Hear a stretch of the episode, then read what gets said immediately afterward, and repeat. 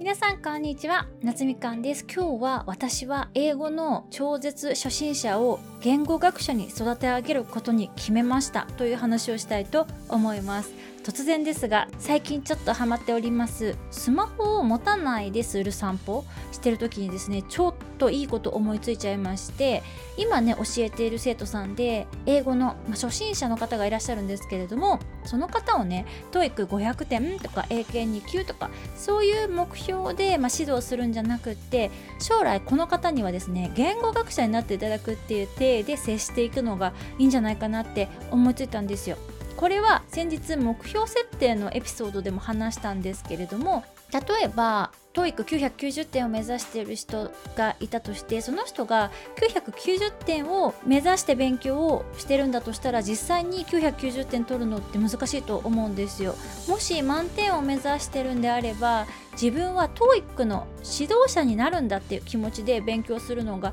いいんじゃないかなってそういう話をね先日したんですけれどもこれって私が今教えている生徒さんたちにも応用できるんじゃないかなと思い立ちまして。で今ちょうどね数週間前から教えてる生徒さんの一人でやる気はあるんだけど毎日の学習が全然手がつけられないというか進まない方がいらっしゃってその方は英語の学習云々の前に毎日何かしらね学習に手をつけるっていうことを定着させようって今してるんですけれどもやっぱり苦痛だなって思ってることって毎日やり続けるのは難しいと思うんですよ。私は今日までね27年間英語の勉強を休んだ日っていうのは、まあ、1日たりともないんですけれどもそれは英語をやらないとリアルに仕事がなくなって本当の意味で死ぬからなんですよね。英語学習をやらないってことで得る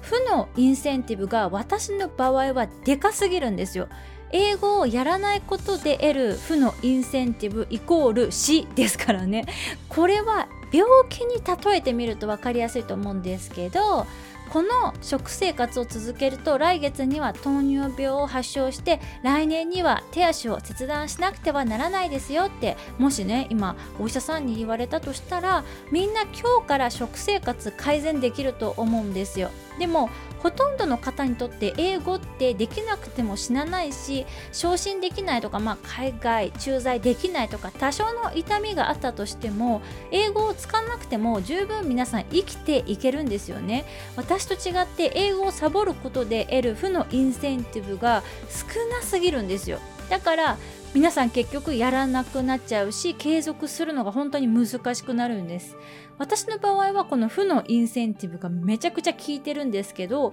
何かを継続するのに負のインセンティブを絶対に使わないといけないってことじゃないと思うんですよ。みんな楽しいことだったら誰に頼まれなくても勝手に毎日やり続けますよね。私の生徒さんにもねそれと同じように英語学習が楽しくて毎日ついついやっちゃうっていう領域を目指してほしいなと思うんです。ということでこの初心者の生徒さんにはですね英語のま技術的なこと単語覚えたりとか問題解いたりとかそういうのは一度横に置いていただいてそもそも言語とはどういうものなのか？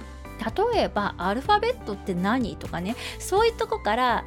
自分で調べていただいて英語とか日本語とか言語を限定しないでまず言葉っていうのはどういうものなのかっていうのを私がね一方的に話して教えるんじゃなくてご自身で調べてもらってその調べた内容を私に毎週発表していただくっていうのをねやってみようかなと思います。これ我ながら言葉とは何なのかを調べてもらうっていうのはなかなか良いアイディアなんじゃないかなと思っております。私たちは言語に限らず表情とか、まあ、ボディーランゲージとかねそういう非言語情報を駆使して日々コミュニケーションしてるわけじゃないですか。言葉はそのコミュニケーションツールの一つにしか過ぎないんだよなっていうのはねどの言語を学ぶ時にもその前に事前に知っておいていただけるとその後のね学習がスムーズになるのではないかなと思っております。今後もねこの作戦についてはねどんな感じで進んでいるかちょいちょいアップデートもお届けしていきたいと